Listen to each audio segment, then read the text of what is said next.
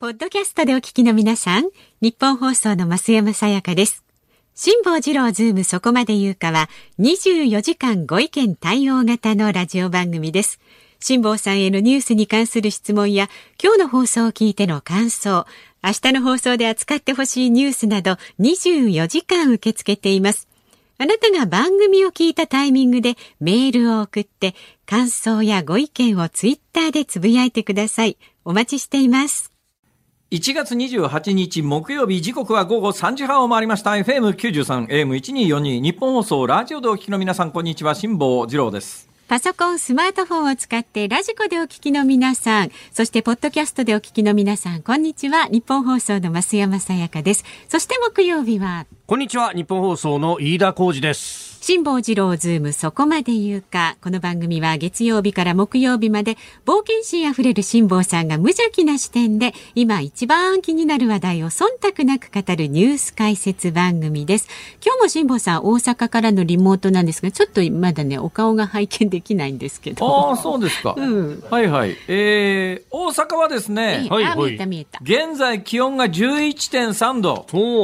湿度52%風速2.2メートル毎秒ということで今朝の最高気温が7時36分に5.1度最高気温は2時34分に12.7度まで上がりましたあったかいあったかですね東京は？東京大変です。今、有楽町日本放送屋上の温度計2.5度。そうなんですよ。最高も7.9までしか行ってないです。何が起きてるんですか？ツイッターでもね、雪だって、どんぐりさん雪だとか、大勢さんみぞれが、そうそうそうあー雨になった昼下がりこんにちはとか、結構ね、雪をちらほら見かけたよっていう報告をいただいております。東京サッカー約500キロしか離れてないのにそんなに違うんですね。まあもともとね関東と関西でいうと関東の方が気温は低めだから、ええええだから関西だと庭木によく柑橘類でね。えこの時期なんか夏みかんいっぱいなってる庭先あるんですけども、関東ではほとんど見ないでしょ。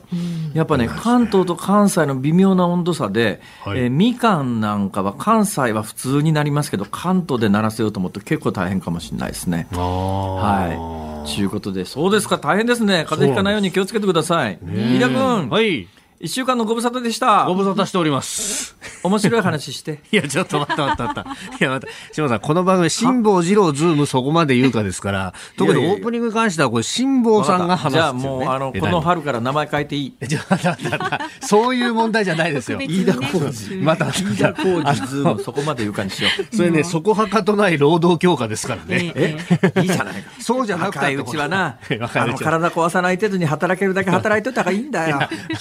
さんね、本当、あの、確かにずっと後輩も入ってこないんで若手扱いだったんですけど、私もね、来年で40になるって。マジっすか？あそうなんね。年が追いついてきた感は少しありますね、最近ね。いいね、飯田君ね。やっと20代の頃から見かけ変わんないからね。そうなんてこと言うんだよ。本当にそうなんですけどね。そうなんですよ、もうね。そうですか。えーやっぱね、あの、美味しいもの食べてます？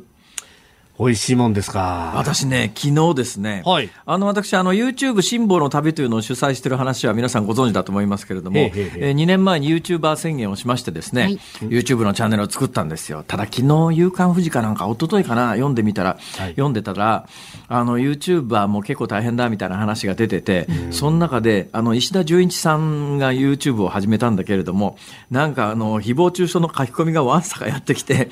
本人へこんでるみたいな記事が、昨日か一昨日の夕刊富士に出てたんですが、ええその時に驚いたのが、石田純一さんですよ。あれほどのビッグネームなのに、あの登録者数っていうのがあるんですね、フォまあはい。ツイッターでいうところのフォロワー数ですよ、日常的にどのぐらいの方が見てくださってるか、あのバロメーターになりますけれども、はい石田純一さんのね、えー確かその夕刊富士の記事によると、まあ、始めた直後だったらしいですけど、ええ。1000とか2000とか、そのぐらいのフォロワーらしいですわ。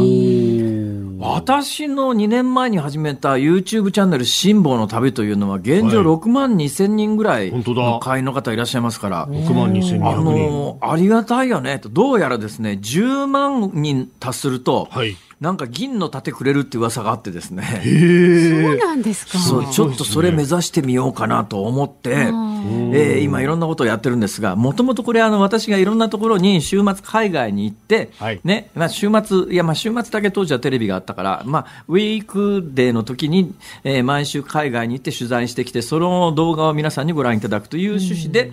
えー始めたんですけども、何せ去年コロナになってから海外に行けないですよね。行ける国はいくつかあったんですけど、行って帰ってくると2週間何もできなくなるという。そうですね。俺らも海外に行けない、実質行けないわけで、そうすると、何ヶ月かはストックで頑張ったんですけど、はい。どんどんスストックが枯渇してくるんですよ。で、仕方がないので、なんかいろんなあアウトドア系の話を始めてですね、今アウトドアが流行ってるみたいな話があってもともと私得意分野なんで、それで、えー今週末に上げる映像を撮影するために、昨日家でですね、ほうほ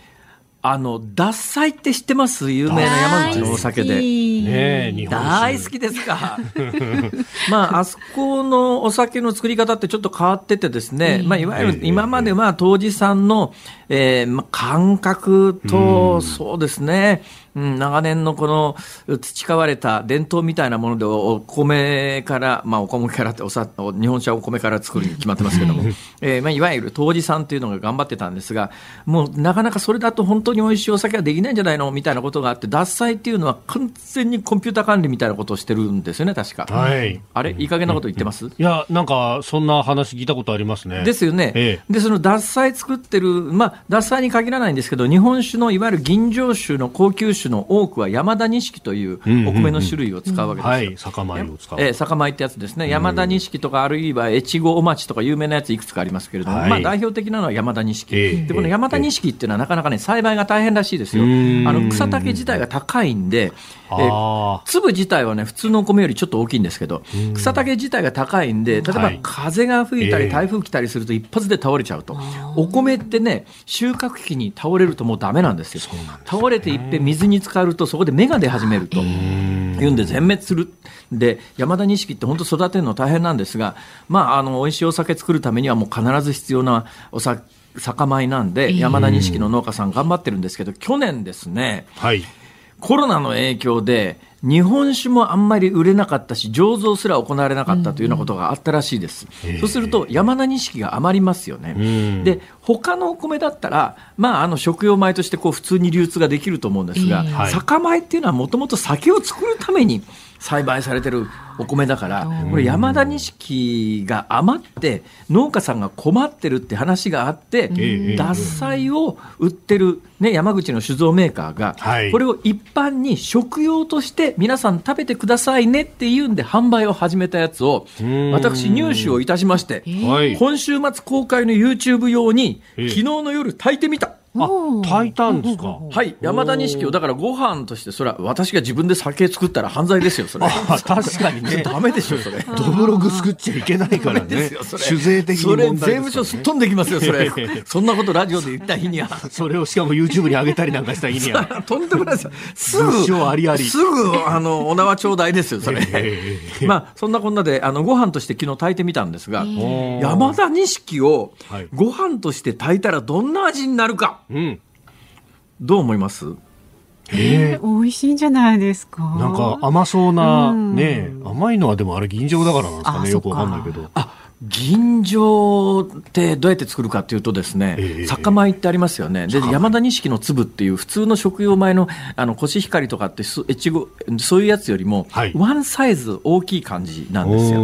それで、あれ、あの、き法律かなんかで決まってましてね、はい吟醸酒を名乗るためにはええ、お米の周りを50%削らなきゃいけないんですよ。あー50%以上。はい。だからみんなぬかにして捨てちゃうんですよ。んで、お米の粒の中には、はいあの真ん中にふわふわした白いところがあるんですねえ。これを心の白と書いて心白というんですが心、この心白だけにして醸造するのが吟醸酒なんですけど、ん吟醸というのは5割以上。はい大吟醸は、ええあ、違うわ、吟醸が4割以上お。大吟醸が5割以上だと思いますね。んもしかすると若干違うかもしれないですが、ほぼ当たってると思います。だから、お米の4割をぬかにして周り削って捨てちゃって、はい残りの6割以下で、えー醸造すると吟醸酒。半分以上ぬかにして捨てて、真ん中の白いふわふわしたところだけで醸造すると大吟醸。まあ。こういうことになるわけです。ね。で、まあ、その大吟醸っていうのは、なんでかっていうと、お米のの味っていうのは、はい基本的にその周りの半透明なところありますね。ええあの半透明なところに実は栄養素、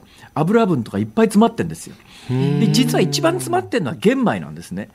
だけど玄米ってええ。あのみんな嫌がるんでしょ？うん。最近の人はそうでもないのかな？なんか昔やっぱりね白い飯が食いたいって言ってた時代があるありますよね、はい。やっぱ玄米そのままだと味がいろいろこう雑味っていうか雑の味がするんですね。なんでかっていうとあの周りの部分の茶色いところに油分等が含まれてるんでん。だから米ぬか油って昔あのちょっと別の話題でニュースになったことがありますけれども、最近あんまり米ぬか油って聞いたことないと思いますが、そのぬかありますよね、ええ。玄米を白米にするのに周りを1割ぐらい削るんですが、えこの削り取ったところを絞ると油が出るんですよ。ん。これが米ぬか油なんですね。はい。でそこからどんどんこう削っていくとその油分であるとかいろんな成分が削り落ちても純粋のお米の真ん中のふわふわしたところだけで醸造するからあの雑味のないすっきりした味わいになってこれが大吟醸吟醸なんですね、はい。で普通食用のお米っていうのはそこまで削り込んでないけれども、はい。玄米よりは1割ぐらい削られているのでで玄米っていうのはその周りの雑味が強いので、はい。まあ、一昔前の人はやっぱり白い米が食いたいと、玄米はちょっとあの美味しくないから嫌いだみたいな、最近の若い人はあんまり逆にね、まあヘルシーまあこだわりないから、そうですね。うん。その方が体にいい、そっちですよね。だ実際栄養があるのは玄米の方が栄養があるし、はい。それは醸造するために使う大吟醸を作るための真ん中のふわふわしたところだけよりも周りの半透明のあるお米の方がそれはあの美味しくないかもしれないけれど栄養ははるかに高いんですよ。うん。で私が昨日の夜食べたやつは、はい。その5割削り取る前のあの周りの半透明の部分もつくついている山田錦、普通に脱穀して、まあ、白米にした精米した段階の山田錦これを食べてみたらはい。どうですか？明らかに味が違うんです。へえ。あのね普通の食用のお米ほど味が強くないっていうか、はあ逆にね淡白なんです。へえ。だからその淡白さを美味しくないと感じるのか、はい雑味がなくて美味しいと感じるのか、これはなかなか微妙だなと思うんですけど、想像できない。まだまあ、すっきりしてるという言い方もあるかもしれないですね。ーだ米の味が強くないという言い方もできるかもしれないですけど。は酒米実際食べたら、ええで、まあええ、結論から言うとね、はいそこそこ私は美味しいと思いました。で、実際にどうなのか。私と、うちの長男と、ううんちのかみさんと、ん。3人で、あの、食べて、あの、ああでもない、こうでもないと言ってるという その動画が今週末に公開されますのでなるほどそうそうそう。冒頭、長時間 YouTube の宣伝をしてごめんなさい。まんまとね。まんまと確かに、捨て、捨て間というか、ももろ間に。本当です誰ね。がもろまや誰がもろまやダサいの朝日水道さんのホームページ見ると確かに売ってますね。450g でこれ375円か。うんおお。なんか調理しても良さそうですよね。味付け。なんかね、リゾットでもいいですよとか書いてありますもうね。まさにそうだと思う。だからね、米自体の味が薄いのあ、と、そっかそっか。それから、味付けた方がいいんだ。まあちょっと昨日ね、まあ、水分量がね、あんまり水分量ちょっと減らして炊いてくださいねってわざわざ書いてああ、ったんで。書いてありますね、確かに。あの米1合に対して水ジャスト1合、普通のお米の場合、まあ、あの新米の場合はちょっと水分が多いんで、ええ水分量を減らして炊きますよね、まあ、はい。小米の場合はちょっと水分量を増やしたりなんかするけれども、うん。普通のお米炊くときより若干水分量を減らして昨日炊いてみたんですが、うん、全体に、ね、やっぱパラッと仕上がるんですよ。あのパラッとした仕上がり感は、はい、リゾットというよりも、まあ、リゾットもいいかもしれないけど例えばパエリアであるとかね東南アジア系の東南アジア系のあの細長い米とは全く違う種類の味わいなんですけども、ええそういう料理にも使えるかもしれないです、ね、あじゃあチャーハンとかいいかもしれないですね。チャーハンいいですね。かなりパラッと仕上がると思いますよ。おすすめです。なるほど。はい。ぜひね。農家救済のために頑張りましょう、皆さん。はい。はいさては、株と為替の動きからいきましょう。えー今日の東京株式市場日経平均株価大幅反落でした。昨日と比べ437円79銭安、えー、28,197円42銭で取引を終えております。えーこの下げ幅はあー最大、今年に入って最大、去年7月31日以来の大きさでありました。まあ、アメリカの航空機大手ボーイングの決算が巨額赤字など、まあ、悪い内容の企業決算が目立ったと。あの、朝方ダウ平均も相当下がっってましたんで、まあ、そんなこともあって、そうですね、えー、ダウが昨日から今朝にかけて633ドル余り下げてますから、えー、これかなりきつい下げで、それはまあ引きずられるよねっていう、そういう状況なんだと思います。で、為替は1ドル104円30銭付近、昨日のこの時間と比べますと、およそ70銭円安ドル高となっております。はい。辛坊治郎ズーム、そこまで言うか。この後、えー、3時台はズームフラッシュをお送りします。そして4時台は、政府内からも高まる緊急事態宣言の延長論にズーム。5時台もコロナの話題です。今、市民から反発が高まっている千葉県白井市のコロナ交付金の使い道に迫ります。さあ、番組ではラジオの前のあなたからのご意見お待ちしています。メールは、zoom.1242.com 番組を聞いての感想は、えー、ツイッターでもつぶやいてください。ハッシュタグ漢字で辛坊治郎、カタカナでズーム、ハッシュタグ辛坊治郎ズームでお待ちしています。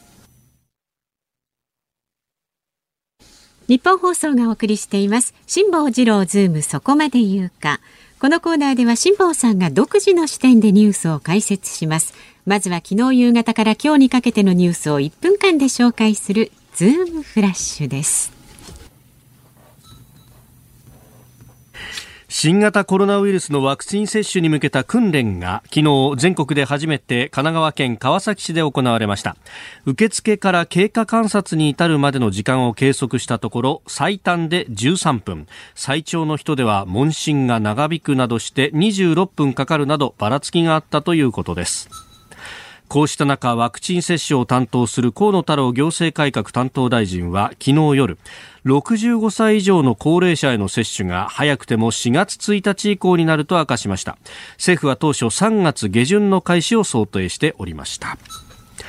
自民党の森山博国対委員長と立憲民主党の安住淳国対委員長が今日午前国会内で会談し感染症法改正案に盛り込まれた刑事罰を削除することで合意しました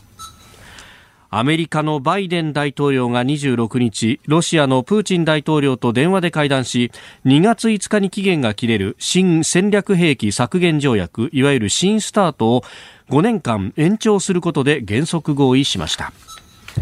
JR 東日本が Suica の通勤定期券を利用する人に向け時差出勤を促すポイント還元サービスを3月15日から開始すると発表しましたピーク時間帯の前に利用すると15ポイント、ピーク後に利用すると20ポイントが還元されるということです。日本で映画興行収入の歴代首位に立ったアニメ映画。劇場版鬼滅の刃無限列車編が昨日韓国で封切られ公開初日に観客動員数1位を記録したことが分かりました。ということでございますがまあこれ一つ一つ喋り出したらですね。はい。うん。明日までかかるね。明日までかかる、はい、そのぐらいネタありますねこれ、まあ、例えば一番最後にさらっとお伝えした「はい。えー、鬼滅の刃無限列車編」えー、ちなみに「鬼滅の刃は」はい。あのー、私の中ではですね、ええ。えー、若干、あのー、去年かなっていうイメージに、ね、えー、私、今、あの呪術廻戦にはまっておりましてですね、はいはい、ただ呪術廻戦はリアルタイムなんですよ。だから毎週週末になって新しいのが公開されて、でその翌日ぐらいからあのネット系のあの動画配信サービスみたいなやつで公開されるじゃないですか、はい、あれね、あの鬼滅の時はあの全部二十何巻、ね、テレビシリーズ一気に全部見るということが、一晩で半分ぐらい見て二晩で全部見るができたじゃないですか。ところが呪術廻戦はまだリアルタイムで今更新されてますから、うん、一気に全部見ようと思っても見らんないんですねこれが。これったことにですね前にもこれ申し上げましたけれども、えー、鬼滅を見る気になったのは最終話までもう終わってるからで今から見始めても、ね、死ぬ直前にあれはどうやって終わるんだという これがなって済むと、ね、自分で確かめようと思えば最終話が分かる。ところがリアルタイムで進行中のやつはですね、はい、俺今これ見始めちゃったのがいいけれど 最後どうなるのかが分からないまんま。あの死の時を迎えたら、あれ最後は主人公はどうなるんだとか思うじゃないですか。あの墓石の前で私が伝えますから、そしたら。墓石 の前 ご安心ください。墓の前で。いや、そうじゃないんですよ。鬼滅ね。これ韓国での公開はかなりデリケートで。あの日本で大ヒットって話になった時に、まあ、日本で大ヒットになったかつて宮崎駿さんのシリーズなんかも、えー、韓国で大ヒットしてましたから今回だけどこの「鬼滅」に関して言うと、はい、えー、主人公のイヤリングというのが明らかに旭日旗、えー、とつながるモチーフなんですよ。で、ね、また日の神神楽っていう全体のテーマとしてもやっぱり太陽っていうのは非常に、えー、シンボリックに使われてますから、うん、あの炭治郎君の耳からぶら下がってるイヤリングのデザインというのは、はい、あれはやっぱり太陽が昇ってくる、えー、デザインだと思います、まさに旭日旗ですよね。はい、であのあの赤い丸から放射状のこう線が出てますから、はい、当然のことながら韓国の現状の世論の動向からすると、あのイヤリングのままで、うん。このアニメが公開されることはないんじゃないのかって、あるいは韓国で公開するときには、あのイヤリングは別のデザインモチーフに変更するというようなことをするのかしないのか、それを作者が認めるか認めないのかって結構ね、うんうんかなりデリケートな話だなと思ってたんですが、はい、えー、さらっとこうソウル発のニュースになってますけれども、はい、えー、これ、鬼滅の刃が27日に韓国で公開されて、初日の映画の観客動員数全体の41 1.7%を鬼滅が占めて、えー、ダントツ1位だったということで、あ韓国でも公開できたんだと思って、いろいろネットニュースを探していたら、はいやっぱり炭治郎君のイヤリングのデザインは変わってるみたいですね。変わってますね。だから赤の丸から放射状に線が出ておらず、はい、赤の丸の下に横の線が何本か入ってるということで、えーえーえーだからアニメ全部を通じて、そのイヤリングのところの映像だけ、今はデジタルだからそういうことができる時代ですからね、まあね。昔みたいに手書きのセル画で全部やってるような時代にはどうにもなんなかったと思いますが、今、デジタルで全部一瞬で公開、一瞬なのか、それとももしかするとここまで公開に時間がかかったのは、はい、そういうことをしていたのかという話なんですが、だけど、これ、まあ、はい、映画に関してはね、そうやって公開されました、はい、じゃ次、テレビシリーズ公開するときどうするんだとか、あのコミック売るときも、全部の絵書き換えるんかな大変大変ですよね。もしかするとそんなことがきっかけになって、はい、今、韓国世論でこの旭日旗反対を主導している人たちは、これはもうあの侵略のシンボルでナチスのハーケンクロイツ、鍵十字に相当するものだから全世界に使うなっていうアピールをしてたんだけど、実は日本で普通にこの映画が公開され、韓国以外の全世界でも普通に受け入れられているということになると、ちょっとあれ、もしかすると、この旭日旗のデザインで、えー、それを問題視してるっていうのは、世界の中でもマイノリティなんじゃないのかっていうような視点がどっかで生じるのかなと。いうようなことも含めて、この半年ぐらい、例の日本で大ブームになってから、これ、韓国で公開するのにどうすんだろうと、ずっと考えてたんですけど、まあ、今回のニュースの中で、あイヤリングのデザインを変更して公開したようだという話になって、あなるほどねと、あそうなったかっていうのが、えーまあ、今のところの感想ですね。えーでそれ以外のコロナの話なんですが、はい、コロナの話ね、昨日私、この番組の中で、はい、いやあの野党と与党が例の感染症法の改正案と新型コロナ、まあ、新型インフルエンザ対策等特別措置法の改正案で、はい、えー、揉めてるように見えるけれど、最終的に必ずあの折り合うと。えー、これに関しては、えー、与党は強行突破で、いわゆるそのうんよくあの一部のメディアが強行採決だって、それはあの、多数決最後行くのに、あの反対派がとにかく阻止、暴力で阻止しようと思ったら、それは強行採決になるだろうって、だけど、あれを必ず、うんうんね、採決しようと思うと、強行採決だ与党も強行採決にこの法案でしたくないし、野党も、えー、それが見せ場になって国民にアピールできると思や、あのとにかく直前まで突っぱねて、うんはい、えー、まあ、与党が法案委員会で採決するときに、委員会のマイク、議長のマイクこう奪いに行くような形の大騒動をして、強行採決を演出するんだけど、野党の側としても今回、この法案に関して強行採決という見え方にするのが損か得か考えたときに、野党もまあこれは損だろうなと、うん、こうなると、最初に懲役刑だの、はい、罰金刑だのっていうのは、はい、まあ、いや、のりしろ部分で、落としどころのためののりしろをつけてたということで、最終的にこれを折り合って、えーあら、飯田君。え？なんか、薄ら笑いを浮かべながら人の話を聞くのやめてくいや、そんなことはないですよ。いや、本当あれでしょうね。あの、値切りの前提で高い値段ふっかけたみたいなもんですよ、これ。そうそう、だからね、イランの絨毯屋と一緒なんだよ、これ。てかさ、てかさ要するに、うん今回の新型コロナに関して、与党も野党も結局本気じゃないんじゃないのかっていう気がするんだけど、その話はまた後日。はい、っていうか、どシュで4時台に。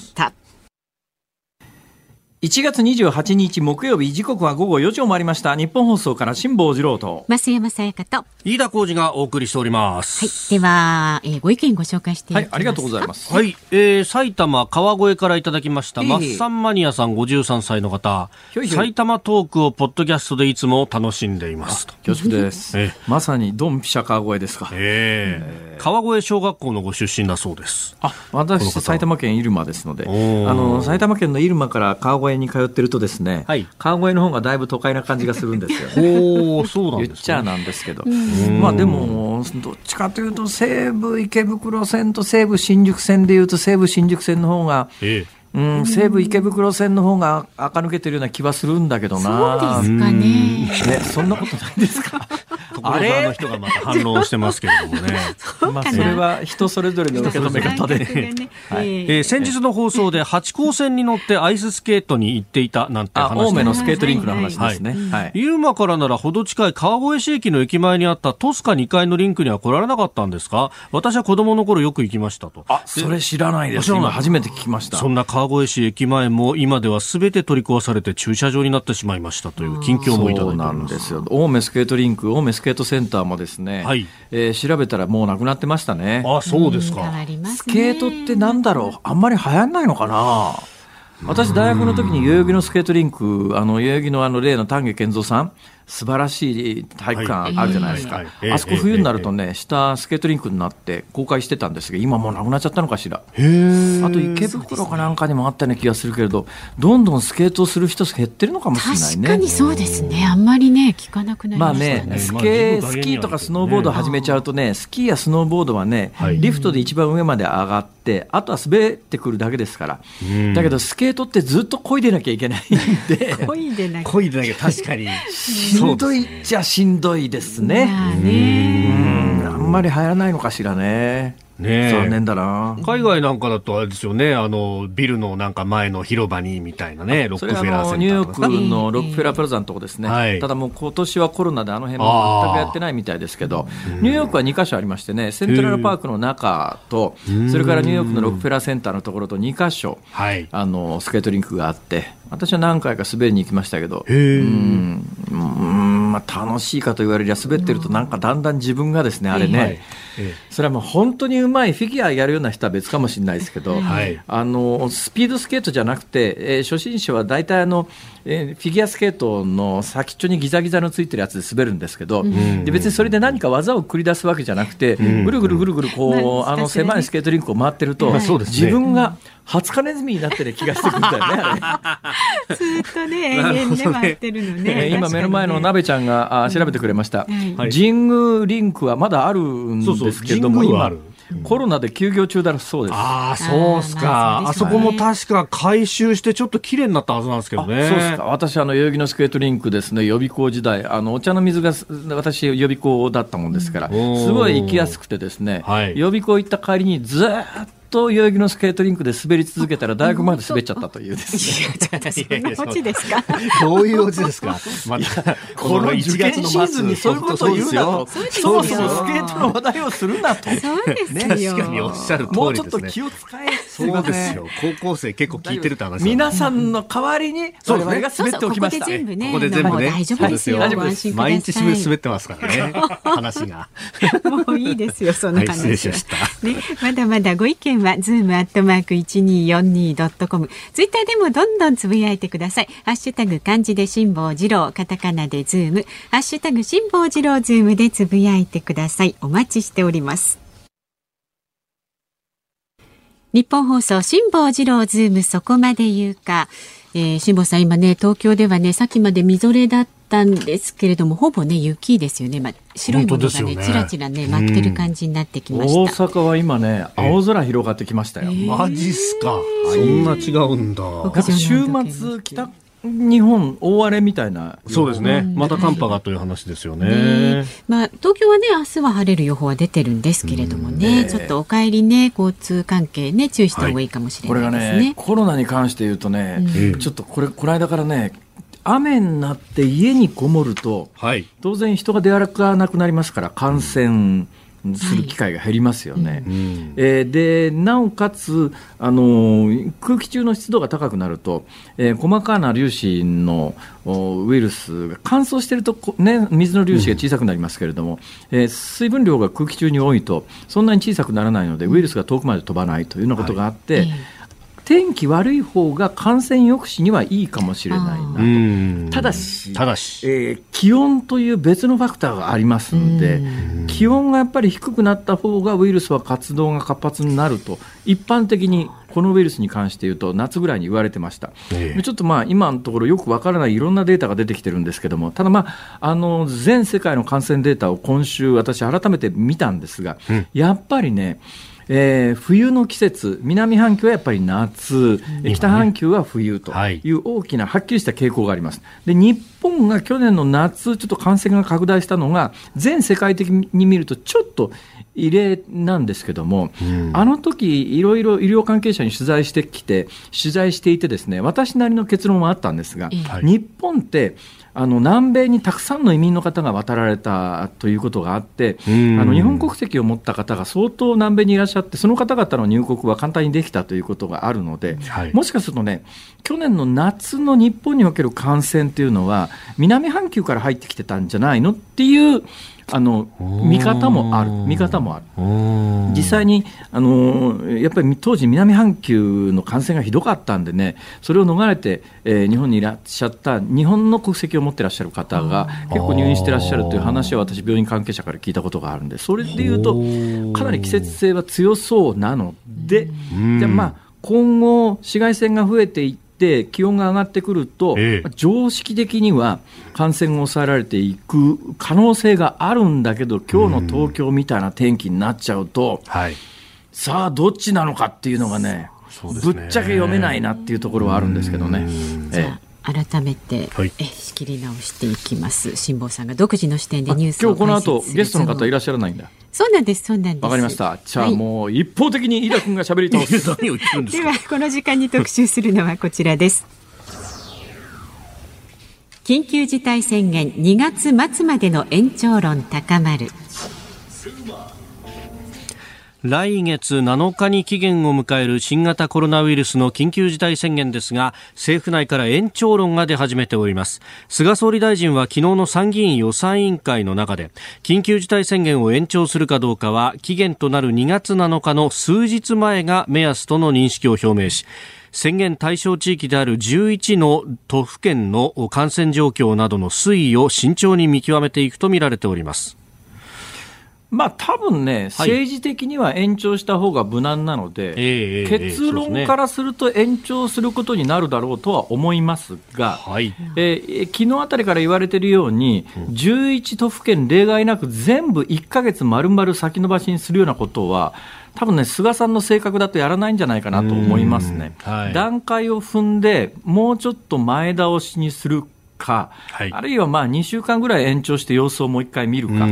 うんうん、えー、1か月完全に伸ばすと、さらにやっぱりダメージ、昨日の話じゃありませんけれども、今、東京、大阪間の行きが止まってるんで、うん、航空業界なんか出張需要がなくなって、えー、とんでもないことになりつつありますので、これ、さらに1か月伸ばすとダメージ大きすぎるだろうと。で、えー、実際に今、感染が、いろんなデータを見てると、少しやっぱり年の初め、1月の最初に比べて落ち着いてきてることは間違いないんだけれども、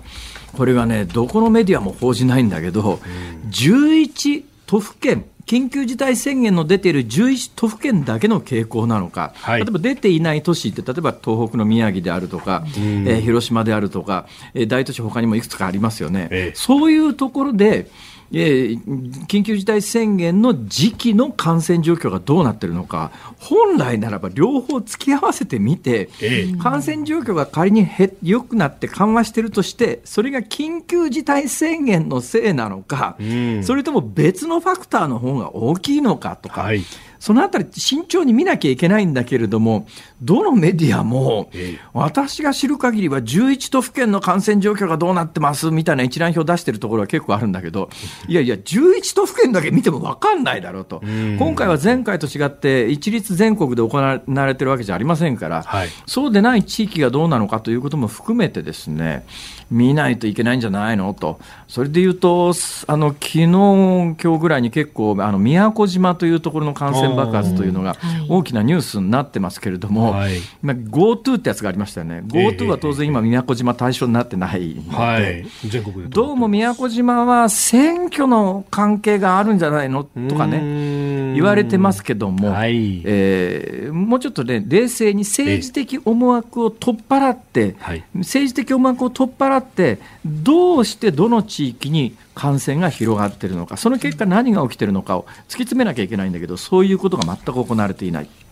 特に、さっきの話でちょっといいあの時間がなくて言えなかったんですが、はい、感染症の感染症法の改正と、それから新型インフルエンザ等対策特措法の改正案がまとまりましたよ、与野党合意しましたよっていう、あの論争を見ていてね、はい、全くこの人たち本気で何か考えてないよねっていうもうパフォーマンスだけだよねって与党も野党もとつくづく思いました。あの私は個人的な意見としては、はい、日本における新型コロナの感染状況を見る限り、うん、この病気に対して病院から逃げたら懲役刑だの。罰金なのはちょっとまあありえないよなっていう感覚を持ってます。だってそもそもね、はい、そういう人を病院に入れるということを感染症法は想定してないですから。だって発症してない人は病気じゃないんですから。これ今検査がありますから、はい、発症してない人も病気というふうに判定されますけれども、ええ、そういう手段がなかった時代には感染症法というのは発症した人だけを対象にしてるわけで当たり前の話で、はい、発症してなきゃ病気じゃなくて健康な人なんだから。うん、からそもそも健康な人を病院の中に入れておくということをこれ想定してないんですよ。はい、も今回、まあ、そういう特殊な状況が起きちゃってるんで、だからまあ逃げちゃう人もいると、うん、いや本気の感染症になって自分が死ぬかもしんないと思ったら、誰も病院から逃げないだろうと。それを考えたときに、最終的な落としどころで言うと、えー、あの懲役もなし、罰金もなし、えー、過料だけです。罰金と過料は何が違うかというと、過料の方が額が安い上に、はい、まあ、いわゆる行政罰というふうにジャンル分けされますから、まあ、金払わなきゃいけないんだから、罰金も過料も似たようなもんなんですけども、一応と言っていいのか何なのか、まあ、罰金食らうと前科つきますけど、えー、えー、過料の場合は前科つかない行政罰だからっていうので、まあ、金払うのは同じにしても、額が少ないのと前科つくのとつかないのとじゃ大違いなんで、だからあの病院に入院しといてくださいねって言われたのに逃げちゃった人は、まあ、あの過料でお金取られちゃうかもしれないよ、だけどこれ、行政罰だから、えー、前科つかないよ。っていうところが、どうも落としどころなんですけど、うん、私、新型コロナに関して言うと、このぐらいの落としどころでいいんじゃないの？っていう感覚はあります。うん、これで罰金や前科や懲役はありえないだろうという感覚はあります。だけど、はい、だけど、だけど、本当に言いたいことはここからなんですが、うん、もしエボラであるとか、ペストであるとか、っていうのに相当するようなものすごい恐ろしい感染症が日本に入ってきて、まあ、本当にそれが無症状でもうつることがありますと、で確実にこいつうつすかもしれませんってやつが、逃げ出して、他の人にうつしゃ、まあ、実はこういうケースにおいてはですね、えー、現行法でも、はい、あの傷害罪であるとか、死んじゃった場合には、殺人罪みたいなものも適用できないことはないんですけども、うん、ただまあこれ感染症法上でやっぱりそういうことがないようにという厳罰を作っておくということは将来の予防措置としてはあり得るかなという感覚がしてます。で知事も実は今回あの緊急事態宣言が出されて、えー、そうやってどんどん逃げちゃっても、まあ、何もできないから、なんかできる、もうちょっと強制力のある方法、まあ、店にしたところであの閉めてくださいねって言ってるのにあの応じてくれないところに対してもうちょっと強い手段がないのっていう、まあ、知事会の要望もあって今回の改正案というのがどんどん浮上していったわけだけれども、はい、えー、まあ、結局あのみんな本気じゃないねと思うのは最終的に、まあ、こういう落としどころなんだけど知事がやっぱり知事たちが求めてるのは、うんまあ、新型コロナはともかく将来もっと恐ろしい病気が流入した時に今の法律じゃ対処できないからそういう時のために何か武器を作っといてほしい戦える武器を作っといてほしいというのがおそらく知事たちの要望だったはずなんだけれども、うんまあ、今回の改正ではそこまでいかなかったと。はい。えこれはね、うん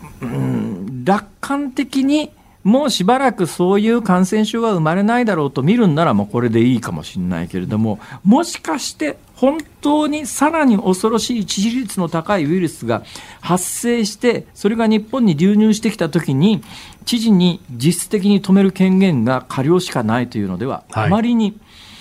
うん、武器としてその本気のウイルスに戦うにはうん。非力すぎるだろうと、はい。そういう意味で言うと結局ここに落としどころが来たというところは世論も、はい。一部のマスコミも政治家の皆さんも今回の病気に関してそういう病気じゃないとええ、ええ。見てると、もうそれのまさに少佐であると、うん私はそう思いますよこれ。それってだから、有事をまあ想定、まあ、したくない人たちもいっぱいいるでしょうし、まあ、そういう最悪の事態を想定するのは、まあ気持ち的には嫌な人もいっぱいいますけれども、結局、有事の際にどういうこう権限が、あるいは権限を付与するってことは、逆に言うと、主権、私の権利を制限することだから、そういう仕組みっていうのを作って、有事と平時を切り分けるっていう、結局、そこの発想まで至んなかったってことですよね、これね。あそうですね。だって、欧米の先進国で民主主義国、しっかりした民主主義国、はいどこの国でも、あの、それは、日本の政治が持っているよりもはるかに強い権限を持っているというのが今回もええ日々伝えられるニュースでみんな知ってるはずなのに、あのロックダウンとかね。そう。だからまあ、欧米ぐらい、まあ、日本の致死率の20倍とか30倍ですから、欧米は。はい。ただ、一方で、ええ。一部のメディアは、あのお欧米ではこんなんですって言うんだけど、いやいや、それ、欧米の感染状況や致死率と日本と全く違うよねって発生、ねあ、あるところでは、欧米はこんなんですって言うんだけど、ええ。えーあるところではうん、いや、欧米がやってることはみたいな、実になんかものすごく整合性がないところがたくさんあるんですよ。欧米を見習えって言うんだったら、その試験の制限とかまで含めてやるべきって言うべきじゃない。イギリスでもドイツでも、あのはい。ドイツでもやってるだろうって話が。ええええフランスでもやってるだろうっていうのが日本じゃ全くできないっていうのが現実ですから、まあ、知事の皆さんたちが少なくともドイツやフランスが持ってるぐらいの権限はないと本気のうん病気には戦えないよって、もしこう新型コロナがですね、はい欧米並みの致死率、感染状況になってたときに、やっぱり今の法体系では、えええー全く対応できないし、それはあの罰金刑はやめろ、過料にとどめろみたいな議論にもそもそもならないと思いますよ。結局のところ、なんだかんだ言いながら本音の部分で、あんたたちこの病気なめてんだろっていう感じがね、今回の国会論戦見てるとつくづく思います。で言うとね、はい。私ねええ、ワクチンの接種に関してね、はい。なんか恐ろしい想像をしてるんです。私、基本的に、まあ、この番組を普段聞いていただいている方は、そんなにあの恐怖を煽って何かっていうようなことをしないじゃないですか。ええはいね、むしろ、まあ、時として楽観的すぎる嫌いがあるかもしれない。だけど、はい今回のワクチン接種に関しては、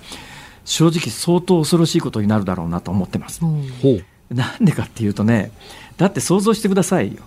ね、まあ何人拒否か拒否するでしょう、何十パーセントか拒否するかもしれないけれども、ん1000万人単位の高齢者に対して、トータル3600とか3700万人に対して、はい3か月間でワクチン打つっていうわけでしょ、うん。ね、1か月あたり1000万ぐらい打つってことでしょ。うんうん。ね、そ。れでさっきのあのシミュレーションからすると、打ちましたと、はい。でその後、えーずーっとまあ打つまでの時間がもともとの想定3分ぐらいだったのが、やっぱり10分とか6分とか8分とかかかっちゃうよって、これ、はい。あの、こんだけの数打つとなると、相当な混乱が生じるよねって、今、そこしか視点がいってないじゃないですか。私ね実はそのご高齢の方には、実は今回、今日東京は1064人の感染者発表してますよね。はい。この1064人の中には100歳代っていう方もいらっしゃるんですよ。ね、当然のことながら80歳代、90歳代、100歳代の人で、まあ、自分で歩ける人たちは、えーその接種所に行って、接種してもらいますよね。うん。してもらいますよね。はい。何が起きるかって話ですが、今、飯田君、はい。1年間に日本って何人人が死んでるか知ってる？おーっと、な、何人ぐらいでしたっけ？ええ、1年間にですね、これ2019年、はい、2019年、137万人死んでるんですよ。はい、137万人、まあ、もちろん若年層もいます、はい、えー、自殺の方もいらっしゃいます、だけど137万人の大半がご高齢の方です、はい、ご高齢の方です、と一月割りにすると10万人以上です、10万人以上亡くなるんです、ご高齢の方は、毎月よ、はい、1日あたり3000人です。3000人超です、毎日3000人以上のご高齢の方が日本で亡くなってるわけですよ、うん、ね、そのご高齢の方に一斉にワクチンを接種します。ね、それ今回、そのワクチン接種後にアナフィラキシーショックなどの重篤なアレルギー症状が出る例が全世界で報告されているので、はい、アレルギー症状が出たらどうするかというと、第一の選択肢というのは、エピネフリンって英語で言いますけど、はい、これ、アメリカ英語でエピネフリンで、イギリス英語ならアドレアドレナリンなんですが、同じもんですよ、このアドレナリンというやつをバーンと注射すると、はい、えー、筋肉注射すると、まあ、あのアナフィラキシーショックっていう、アナフィラキシーっていうのは、まあ、アレルギー、強度のアレルギー反応を起こして、まあ、体中の中でいろんなことが起きて、最悪血圧が低下して、空気の通り道がぐっと縮まることによって窒息死するとかっていう、そういうまあ症状なんですが、これはそのアドレナリンの注射で、かなりの可能性で助けられるわけですよ。で、まあ、そのアレルギー症状が出る例がまあ15分とかっていうことなので、接種者は15分から30分、接種会場に残っておいてくださいね。で、そこにお医者さんが待機して、アレルギー症状が出たら、お医者さんが手当てできるようにしてますよ。うん、さあ、飯田君。はい。毎日3000人の方がご高齢の方がこの国で亡くなってます。はい。えー、で毎日数十万人のご高齢の方に日本全国で、えー、ワクチンが接種されます。はいえー、心理的にも肉体的にも、えー、当然体調を崩す方が相当まあ、ワクチン接種後じゃなくても接種前も含めてなんだけど、えー、接種前に体調を崩した場合には問題になりませんが、はい、接種直後に体調を崩すということも確率論からすると相当ある。うんありますよね、うん、若年層と違いますから、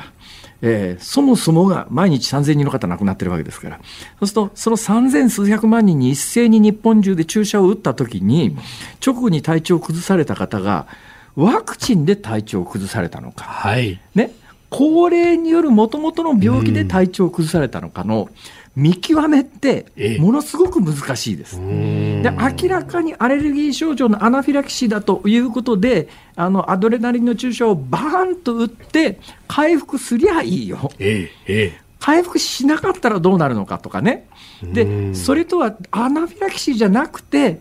注射打った後待機してる間に、はい脳卒中になった人とか、ね、心筋梗塞になる人とか、確率的に言うと相当続出するような、これ。うん。その時に、まあ、あのさっきの話で言うと、1年間に137万人亡くなってる、毎月10万人亡くなってます、その高齢者全員に一斉に打ったら、はい、単純計算で、3か月の間に30万人の高齢者亡くなるわけですよ。それはもう全員当然のことながら、ワクチンを接種して何ヶ月か以内に皆さん数十万人のご高齢の方が亡くなっていったときに、はい、この間、ノルウェーで数万人に打ったときに30人ぐらいが亡くなったって話があったじゃないですか。えー、だけど、あれはワクチンとの因果関係は分かりません、もともとご高齢の方ですっていうので、はい、ノルウェーはまあ、それはワクチンのせいではなくて、ご高齢だからだっていう、まあ、今のところ冷静な受け止め方をしてるんだと思いますよ。日本の今のマスコミの報道状況でそうなったときに、はい、果たして社会全体がこのワクチンに対して、冷静な受け止め方がさあできるだろうか。うんそうですね。飯田君。ええ今なんか俺さ、4月以降、はい、そういう意味で、この国で恐ろしいことが起きるんじゃないかと、すごい危惧してんです。うん。今のところ、そのアメリカの疾病対策センターは、大体副反応、深刻なものが生じる確率0.001%というふうになってますが、いや私はね、基本的にワクチン否定論者じゃありませんから、私はワクチンは、ご高齢の方でリスクのある人は当然打つべきだと思います。はい、だけど、打つあと、その副作用じゃなくて、どんどん人が亡くなっていくという現実に、日本のマスコミが、まあ、妙な騒ぎ方したとき、社会全体が耐えられるのかっていう問題ですよ。まあその頃俺日本にいないからいいけどさいやいやいやいやいやいや。え？あれ？そうね。まあ、無事に帰ってきて打つ。そうですね。はい。以上、ズームオンでした。え？1月28日木曜日時刻は午後5時を回りましたこんにちは辛坊治郎ですこんにちは。ニッポン放送の増山さやかです。こんにちは、ニッポン放送の飯田浩司です。辛坊治郎ズームそこまで言うか。ここで辛坊さんのエンディングリクエストなんですけど、今日辛坊さんのね、10歳ぐらいの頃のお写真が載ってるんですけど、すごい可愛いけど、なんか、ねえ、天真爛漫な、また大きくお口を開けて。そうそう。笑顔がいいですけど。馬鹿にしてんでしょ人のこと。違う可愛いけどすごくなんかこうあの戦時中みたいな雰囲気が ちょっと漂ってる戦時中って。戦時中って。それ。まあ確かに昭和30年代なんてねね30年代から40年代の日本はまだ貧しかったですからね。だけど私のちょっと上とはね激変してますよ。七つ違いのうちの兄の頃ははい。やっぱもう本当に日本貧しかったですけど私はもう高度成長期ですから、えん。ーみるみるうちに街も変わってきましたしでも道路は当時埼玉県の、えーはい。私が引っ越した頃はね武蔵町それから豊岡町入間市っていうふうに市になっていくんですが、うん。まだね表通りの国道から一本裏に入ると道路が舗装されてな,、されてなかったですよ。今もう東京都内で舗装されてない道路なんかないですよね。ちょっと前っていうか、ちょっと前じゃない、だいぶ前はね、都市部でもね、舗装されてなかったですから、だから雨が降るとぐちゃぐちゃですから、みんなあのゴム長っていうゴムの長靴必ず持ってましたけど、今、都会の子でゴムの長靴持ってる子なんかいないんじゃないの？ああ、そうか。今からね、20年ぐらい前かな、青森に取材に行ったんですよ。青森の地方都市で、長靴専門店があって、長靴専門店。あまだ地方では舗装されてない道があるのかと思ったことがあるんですが、今もう関東とか大阪周辺でもね、ゴム長靴がいるような道はそもそもないと思うから、ゴム長自体売ってないですよね、靴屋さんに。昔、築地のあたりには専門店ありましたけどね。それはまあ別の用途で。ええそれは築地の市場で悪越でしょ。そうそうそうそう。まあ、ゴム長っちゃゴム長だけどな、えーあれをみんな普通日常街歩くときに履いてたんですよ雨の日は。昔はね。いやそんそれはともかくとしてエンディングリクエストしないといけないんじゃないですか。はい、はい、そうですそうです。はい、えー今週グループサウンズ特集で、はい最終日の今日は、ザ・スパイダースにしようか、ザ・タイガースにしようか迷ったんですけど、なるほど。ザ・タイガースはね、はい途中で大きくメンバーがチェンジしてて、だから新しいメンバーじゃなくて、前のメンバーの方がヒット曲多いんですよ。それはそれでいいんだけど、やっぱりね、ザ・タイガースっていうと、やっぱりジュリー、沢田研二さんの曲をどうしたってかけたくなるので、い今日はザ・スパイダース。スパイダース。はい、ザ・スパイダースのヒット曲の中で、あの時君は若かった。うーん。はい。え、イメージ湧きます？うんもちろんは歌えるよね、当然。いや、まあまあま もうあ。18番ですから。いや、ちょっと待って待って、勝手に。AM ラジオ局に入ったから、この、学んだっちゅうことですよ。うちの親父が歌ってたような気がするな。ま あでもね、年代的にはね、ええーあの時君は若かったでよろしくお願いします。強調しましたね。さあ、ラジオの前のあなたからのご意見、まだまだお待ちしております。メールは zoom、zoom アットマーク 1242.com。え、ツイッターは、ハッシュタグ漢字で辛坊治郎、カタカナでズーム、ハッシュタグ辛坊治郎ズームでつぶやいてください。放送でね、扱ってほしいニュースや話題なんかもね、ぜひ送ってください。お待ちしております。辛坊さんが独自の視点でニュースを解説するズームオン。今日最後に特集するニュースの前に。そそそその前に、その前に。どうしました。ええ。森田さんのさっきのニュースね、はい。結構引っかかることいっぱいあってですよ。あの西村大臣出てきて、えーあの東京都の7日間の移動平均が1000を下回ったはい。っていう話みたいなやつがありましたよね、はい。それに近いようなニュースが、まあ、はい。要するに感染が減ってきてるけれども、えー西村大臣のあのコメント聞いてたら、第2波のピークの3倍まだありますから、あのもうちょっと気を引き締めてかゆ油断しないでみたいなニュアンスの話があったじゃないですか。はいはい。私何に引っかかったかというと、ええ。あれ？日本政府はあの去年の夏場の感染拡大局面を第2波と呼んでたかなというはいさらっと第2波って言いましたけど、今まであれ第2波って言ってなくなかった？あれ、第2波っていうのは、あの、否定してというか、そう定義が定まっていないというような答弁があったと、私も記憶してますね。のニュースの中で西村さん、さらっと第2波って言いましたよね。そうですよまあね。別に上げ足取るつもりじゃないですけど、えんー、えー、っていう、なんだよ、それって。ああさっきのあのニュースの中で言ったのは、東京都のあの専門家会議での大曲先生の。あ、西村さんじゃないんだ。はいあ、そうか、そうかそういうことか。はいあ、失礼しました。あ、声が似てたからびっくりしちゃった。なんとなく、うんなんとなく西村さんだと思ってた。非常に重要な指摘ですね。ありがとう。いや、もう一つね、突っ込みどころっていうか、えええ、そうなええのと思ったのが、はいあの、ニュースにありましてね、うんうんえー田村厚生労働大臣、はいワクチンを優先的に接種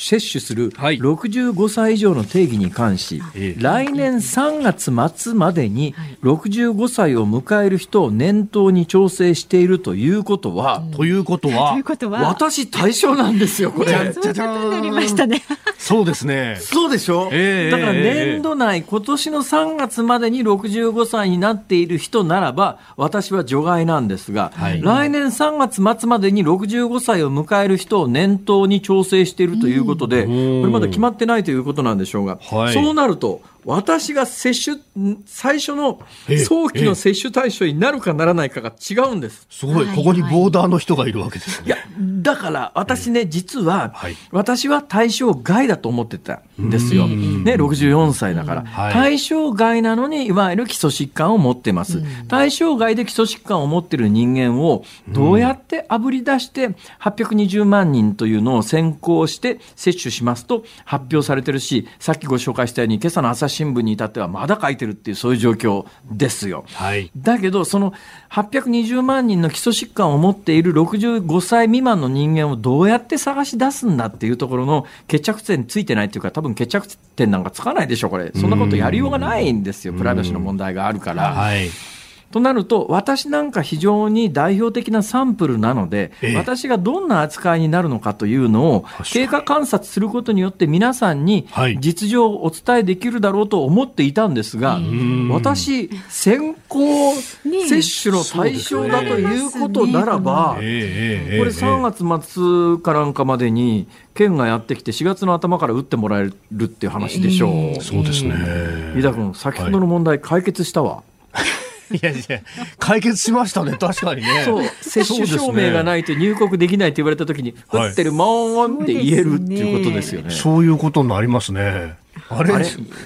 ームオンなんかやんなきゃいけなかったんじゃないの？あのこのままのお話で結構ですよ。もうあの時間が中途半端そんな投げやりな言い方しないで。何のネタでした？あまああのコロナ一応じゃあ言ってください。ゴーえちょっと待った。コロナ交付金の使い道がまた波紋看板に3000万円で市民が反発。新型コロナ対策として、えー国が地方自治体に配ったコロナ交付金について、えーの話でありました。はい看板で3000万千葉県のね人の税金なんだと思ってんだよ金の政策に地方自治体は780万。以上。ふざけんな。ズームオンでした。